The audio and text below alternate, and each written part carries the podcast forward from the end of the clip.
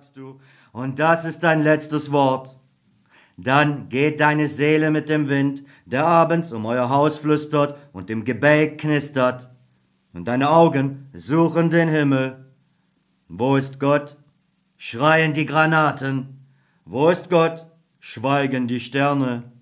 Wo ist Gott? beten wir.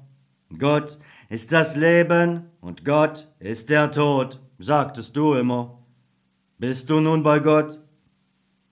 Ich sitz auf deinem Grabe, Hunger und Kälte betäuben, den Schmerz um dich nicht, und die Tränen sind eingefroren. Aber vielleicht bist du glücklich, denn du bist wieder eingereiht in den großen unendlichen Kreis, den Reigen, in dem es keinen Tod gibt, denn es gibt nur das ewige Leben. Hast du das Bild von deinem Haus hinterm Teich mit hinübergenommen? und die Stimme von deiner blonden Braut? Hörst du die Dampfer noch tuten auf der Elbe? Riechst du noch das Meer?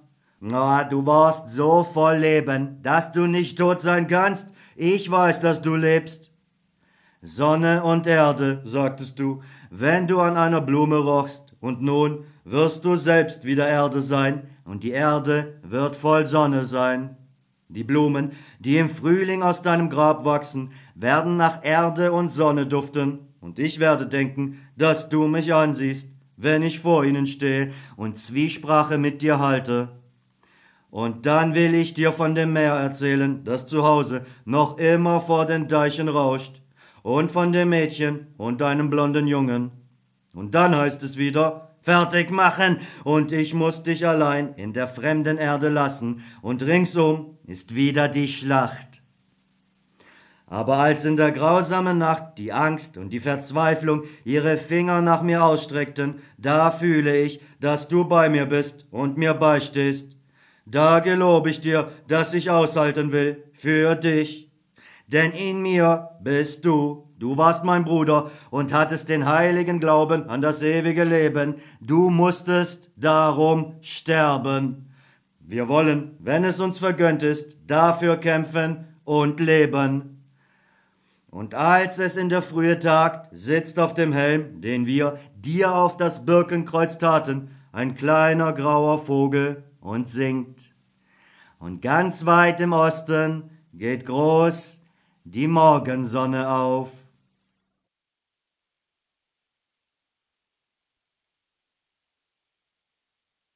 Das Brot. Plötzlich wachte sie auf. Es war halb drei. Sie überlegte, warum sie aufgewacht war. Ach so, in der Küche hatte jemand gegen einen Stuhl gestoßen. Sie horchte nach der Küche. Es war still. Es war zu still, und als sie mit der Hand über das Bett neben sich fuhr, fand sie es leer. Das war es, was es so besonders still gemacht hatte. Sein Atem fehlte.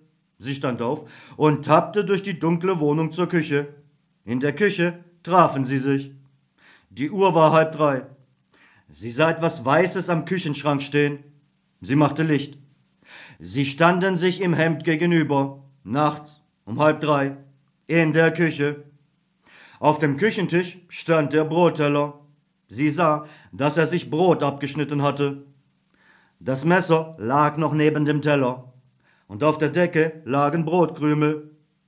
Wenn sie abends zu Bett gingen, machten sie immer das Tischtuch sauber, jeden Abend, aber nun lagen Krümel auf dem Tuch, und das Messer lag da. Sie fühlte, wie die Kälte der Fliesen langsam an ihr hochkroch, und sie sah von dem Teller weg. Ich dachte, hier wäre was, sagte er, und sah in der Küche umher. Ich habe auch was gehört, antwortete sie, und dabei fand sie, dass er nachts im Hemd doch schon recht alt aussah. So alt wie er war? 63. Tagsüber sah er manchmal jünger aus. Sie sieht doch schon alt aus, dachte er. Im Hemd sieht sie doch ziemlich alt aus. Aber das liegt vielleicht an den Haaren. Bei den Frauen liegt das nachts immer an den Haaren. Die machen dann auf einmal so alt. Du hättest Schuhe anziehen sollen, so barfuß auf den kalten Fliesen, du erkältest dich noch. Sie sah ihn nicht an, weil sie nicht ertragen konnte, dass